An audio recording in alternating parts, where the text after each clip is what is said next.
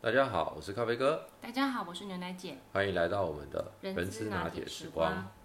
今天我们谈一下毕马龙效应。嗯，毕马龙效应哦，那哎，我们上次也跟大家聊过一个嘛，是叫做霍桑实验。OK，呃，其实是因为有些朋友们说，哎，这样听起来这一些实验或理论蛮有趣的，所以我们今天也来跟大家聊一聊毕马龙效应。为什么它叫毕马龙？这个名字蛮有趣的。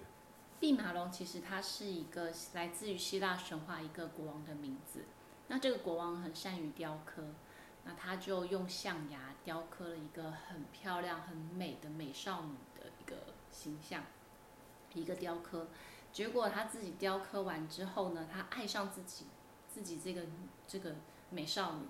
他每天对着这个美少女讲话，然后呢，最后他感动了这个呃掌管爱与美的这个一个女神，然后那个这个女神呢就把这个雕刻的美少女把它变成真的人。我靠，这么厉害！那所以是不是如果我今天想要中大乐透、中威力彩，那我就赶快。每天就说，我可以中奖，我可以中奖，我可以中奖，然后我是不是就真的中了大奖？所以就是之前有一个很好笑的笑话，就是就是有一个人他想要中那个彩券，他就一直跟那个祈，就是祷告说，祈祷祷告，拜托让我中奖，拜托让我中奖，拜托让我中奖。然后那个神就就是心里的 OS 看着他说，拜托你去买彩券，拜托你去买彩券，拜托你去买彩券。那我们看，我们待会赶快去买好了。现在这一期大乐透已经连续不要 N 期没中了，好像累积奖金到什么二十亿还是多少？所以要中奖之前，你要去积极的去买彩券。OK，好来。那其实这个这个毕马龙效应，它是来自于一个呃美国的心理学家的一个实验呐。他是就是这个实验就是说，呃，他跟老师说哦，你们班上这几个学生有。这个 I Q 特别高的，然后呢，他其实，呃，他然后这个他就跟老师说，然后老师呢就特别针对这几个有一些期望值，然后结果这些学生呢，他们的功课也就越来越好。但是事实上呢？事实上，他其实这是 random 的。他就是他有分对照组跟实验组，就是说老师自己其实是被实验的对象。对对对，这个老师是被实验的对象，但是他自己并不知道。对，然后呢，科学家告知说，哦，这些学生呢，他们的 IQ 很比较高，然后呢，所以他特别很可能是无意识的，就是呃，针对这些给予投予关爱的眼神，或者是比较加强他们的他们辅导，然后情感也变得非常的好。结果这些学生们真的也成绩也会也高出了很多，嗯，就是一个正循环嘛，嗯，那其实实际上呢，这个实验的心理学家这些成绩它跟这个没有关系的，它是 random 排列的，嗯，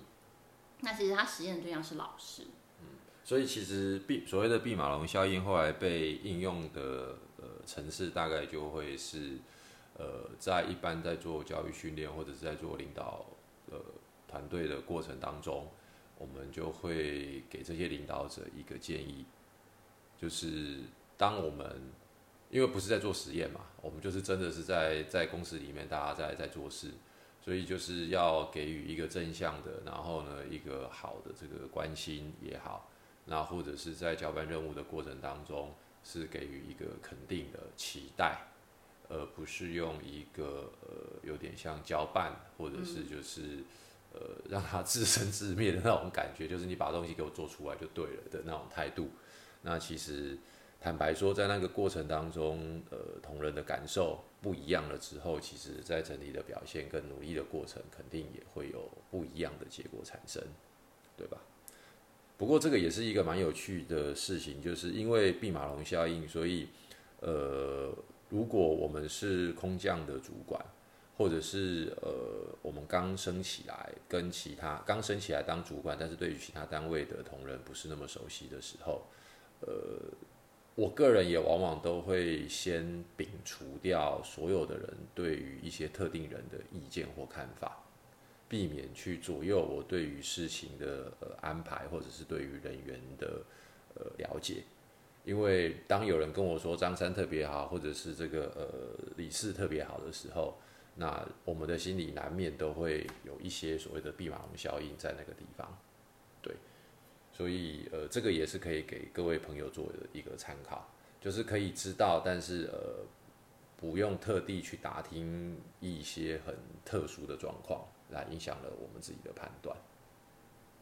那当然，基佑的员工在过去，如果呃公司有在做，不管是接班人计划，或者是呃有在做人才库，我们倒是可以透过这些比较客观的数据。看一下这些人才库，或者是接班人计划的接班人名单，他们在过去的一些呃历史的绩效成绩表现，以及所谓的重要关键事件被记录下来是哪些，可以给我们做参考。我觉得这倒算是比较科学，比较不至于有太多的呃偏误或者是个人的喜好在里面。我个人也觉得，就是当我们还不是熟悉。呃，一切的事物的时候，先不要做一些误解跟判断，我觉得这个部分是很重要的。对，就是我们常常会以貌取人，或者是以偏概全的概念，或者是有刻板印象。哦，这些的其实刚刚这些就有，其实这些名词我们都可以讨论一起。嗯。然后，所以呃，先不要有一个呃深入，这是什么叫做？先入为主，先入为主的观念，其实简单的，其实简单来讲，就是当我们的位阶越高的时候，其实我们更应该广泛的去了解跟跟收集更多的资讯，因为我们毕竟还是人，所以一旦下了判断，对，一旦做了英文叫 judgment，一旦做了一个评价一个 judgment 的之后，其实我们就很不容易再把这个人做大幅的印象的调整，而如果当我们收集的讯息或者是实际的例子太少，而就立刻做判断的时候，往往很多人就会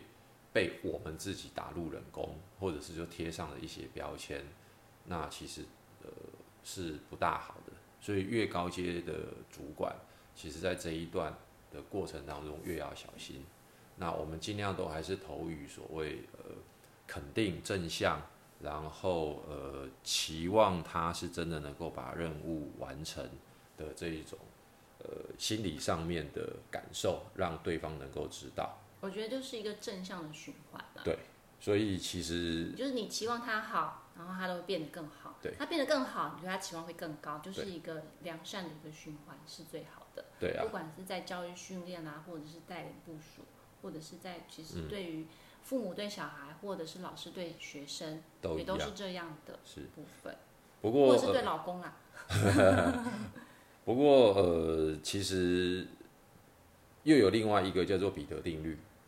那其实管理学蛮有趣的，因为毕竟就是人嘛，人就是有很多不一样的心理状态跟不同的文化背景所组成的。所以之后可以再跟大家聊聊什么叫彼得定律。哎，那咖啡哥之前的霍桑效应的话，你是不是可以跟霍桑效应跟毕马龙效应做一个比较呢？嗯，我个人啊，这是我个人对于这两个实验的理解哦。就是霍桑效应，我个人感觉是比较有一点点是，呃，因为我知道我被观察，因为你是哈佛大学的教授，所以呢，我觉得我自己觉得应该要把表现做得很好。有一种好像是被某种程度的被小监控、小监视的过程，所以我希望我要做得好的那一种来自于外在的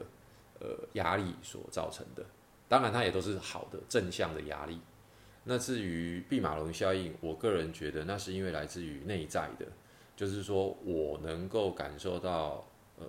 你的真心诚意的期望，你真的认为我真的可以。所以我是发自于内心的，我觉得我要把它做好。所以它就是一个预言自我实现的一个。对，就是就是英文叫做 self self fulfillment 的一个这样子的一个呃理论啊。所以我觉得，如果再把它套用到心理学来讲，我们常常讲，其实所谓的激励，它会来自于两大因子，一个是叫做。内在的自我成就因子跟一个叫做外在的成就驱动因子。那我如果我个人的判断呃看法的话，我觉得霍桑实验做出来的是比较属于是叫做外在的呃驱动因子。嗯。那毕马龙效应比较是虽然它也是透过外在，但是那个外在的肯定跟期望，我因为从内心感受到了，变成变成是我自己的部分。对，变成是我自己来激发我自己的，对，所以其实这蛮有趣的，所以之后可能各位朋友想聊的话，我们也可以再多聊一聊这一类跟心理学有关的实验，OK，好，好，我觉得最后一个 ending 就是说好话，做好事。那你是这个慈呃慈济的这个正言法师，对不对？呃，其实也不是啊，就是我觉得，呃，对，就像牛奶姐说的，就是说好话，做好事。我们所有的事情，它总是有不好或者是不够好的地方。那我们如何用更正向的方式，不是虚伪，但是用更正向的方式来鼓励跟肯定大家，然后再继续的努力。所以有一句话嘛，一样，这个好话一句三冬暖，然后恶言一句这个六月寒。所以在此，我们也大家一起勉励大家喽，尽量说好话，做好事。好，好，拜拜。谢谢，拜拜。